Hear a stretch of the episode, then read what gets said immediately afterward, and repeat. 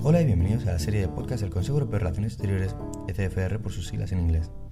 El pasado 18 de febrero, el Real Instituto del Cano presentó su nueva publicación, España en el Mundo 2016, Perspectivas y Desafíos.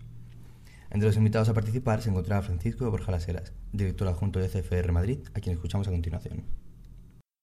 Entonces, para mí, estos dos últimos años en España ha sido interesante descubrir qué tipo de país y qué pensamiento político en política exterior prima. Y la verdad es que tengo tres nombres en la cabeza, y es eh, Tucídides, eh, Karl Haushofer y Kissinger. Explicaré por qué. Tucídides, como ustedes saben, era aquel eh, filósofo griego que afirmaba que el derecho, tal como funciona en el mundo, solo está en cuestión entre iguales en el poder, mientras que los fuertes hacen lo que pueden y los débiles sufren como deben. Karl Haushofer, eh, les recomiendo leer a Stefan Zweig en El Mundo ayer cuando habla de Karl Haushofer, uno de los eh, fundadores de la, geopolítica, que es esta escuela que teóricamente atribuye a los estados intereses vitales tales como la naturaleza. Em, luego se le vinculó, yo creo, un tanto injustamente con, con el nazismo, pero bueno, eh, quiero resaltar el vigor y la atracción que, que, la geopolítica notó en nuestro país, a diferencia de otras escuelas de las relaciones internacionales. Y, por supuesto, eh, Henry Kissinger, que para grandes sectores de, la izquierda y de la derecha en España es como Elvis, es el rey. Y, y eso es curioso que posiciones en política exterior de algunos eh, sectores de izquierda, que en Latinoamérica son fundamentalmente anti-Kissinger, en el resto de Europa y el resto del mundo son absolutamente Kissinger es el rey. Eh, quiero decir con esto que nuestro, el país que yo he reencontrado es un país eh, que realmente ve más, le veo más en la agenda de la realpolitik y la agenda de un realismo a veces interpretado un poco de manera cortoplacista que un país eh, normativo y explicaré, explicaré por qué. Tú has mencionado, Eduard, la, la securocracia. Yo creo que en, esta nueva agenda de seguridad eh, que se está fraguando, diría, anterior a 2011, como una vuelta a principios de 2011, creo que nuestro país en este sentido está claramente posicionado por el status quo. Y en parte lo entiendo, porque hay un miedo al desorden, hay un miedo a la inestabilidad y un miedo, un miedo a procesos revolucionarios, como las primaveras árabes o otros procesos en, en nuestro continente, eh, que son muy difíciles de gestionar y que presentan dilemas muy serios.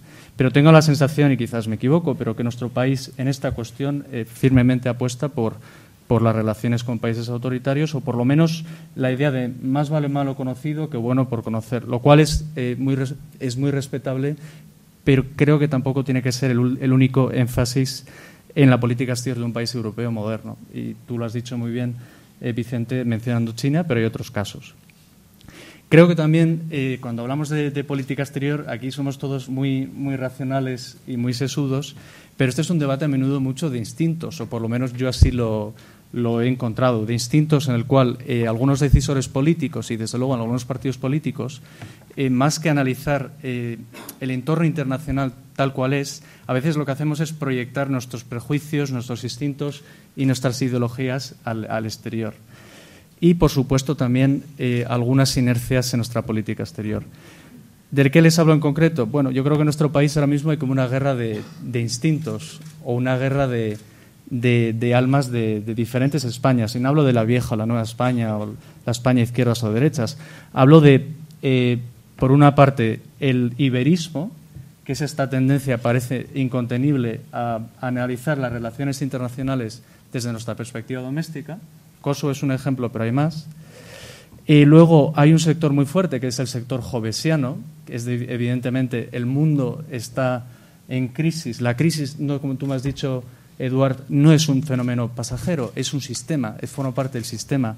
Entonces, la reacción es a cuestionar nuestras alianzas y ver, inevitablemente, ver cuáles son nuestros intereses y, por lo tanto, que sobreviva el más fuerte, Tucídides.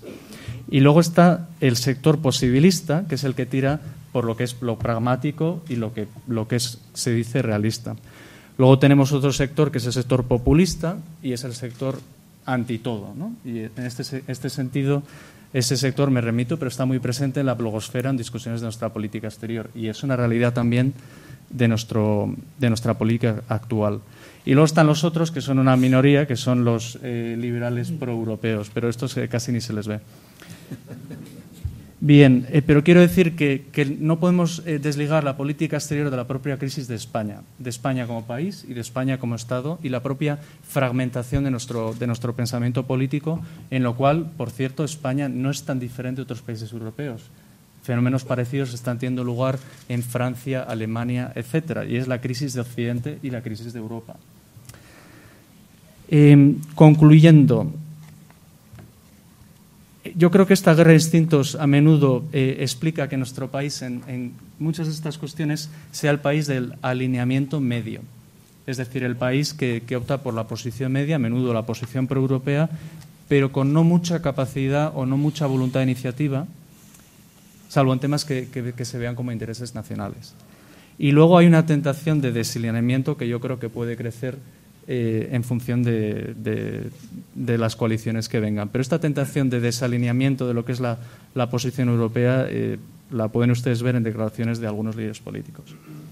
Bien, eh, sobre el, documento y, algunos temas de fondo que el documento de manera muy elegante toca, pero sin, entrar demasiado en las divisiones políticas, yo diría algunas cosas.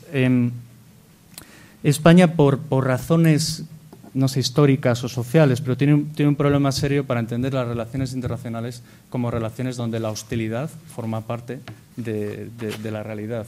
Entonces, España siempre apuesta por esta idea de asociaciones estratégicas, eh, lo que llamo el buen rollo, pero eh, lo cierto es que eh, la hostilidad es en las relaciones internacionales como, como, el día y la noche, o sea, esa es la, forma parte de, de la realidad. Entonces, tenemos problemas serios para en mi opinión, para leer algunos actores hostiles que por momentos parecen amistosos, pero suelen ser hostiles. O actores amistosos que, también son capaces de, actos hostiles. Luego también veo eh, errores de diagnóstico claves. Eh, por eso he dicho la proyección de nuestros prejuicios y de, nuestras, y, de nuestras preconcepciones a la política exterior. Eh, a mí me gusta Keynes, ¿no? que decía, si los hechos cambian, yo cambio mi política. Pero en España, aunque cambien los hechos, vas a ver determinadas personas que siguen defendiendo eh, ciertos principios de nuestra política exterior. Yo creo que hay que cambiar y que tenemos que adaptarnos. Tampoco sin caer en aventurismos. Eh, sobre Europa, Vicente, tú lo has dicho muy bien. ¿Qué visión tiene, tiene España de, esta Europa? Porque la, Europa del Tratado de la Unión Europea de Maastricht de los 90 ya no existe. Esta visión de la Europa de los Estados Unidos de Europa, yo nunca he pensado que era realista pero tengo la sensación que, cada vez es menos realizable. No quiere decir que no haya que apoyar la integración política, pero no vale con presentarse en una cumbre europea y apoyar el federalismo. tendrás que buscar en qué medidas puedes apostar por la integración y en qué otras medidas puedes apostar por otras políticas.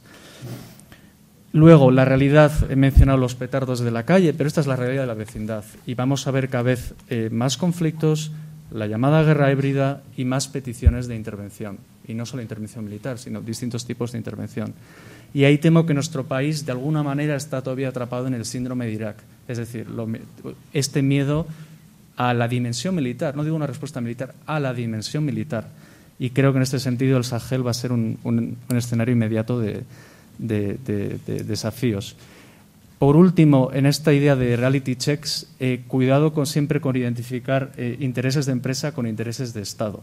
O sea, los intereses de empresas son importantes. Creo que España tiene que apostar por sus empresas, pero yo he vivido personalmente en, anteriores vidas momentos en los cuales esta confusión entre interés de Estado e interés de empresa, de hecho, hacía daño al papel político de la embajada en el, país en cuestión. Con lo cual, seamos un poco críticos con este principio. Concluyo. Eh, ¿Política exterior como política de Estado? Sí, por favor. Ahora, yo soy crítico con esta idea de la política del consenso, porque si siempre nos mantenemos en el consenso, España va a ser el país de la puntita y nada más, y diría la puntita y algo menos. Entonces, eh, creo que son momentos de, liderazgo, y aquí sí que citaré a Kissinger que la responsabilidad de un líder es llevar a su sociedad de donde están a donde no han estado, con matices. Y esto es. Gracias. No te pierdas otras opiniones y análisis de nuestros expertos en la web ecfr.eu y de nuestro blog ecfr.eu barra Madrid. Además, puedes seguirnos en Twitter y Facebook. Muchas gracias y hasta la próxima.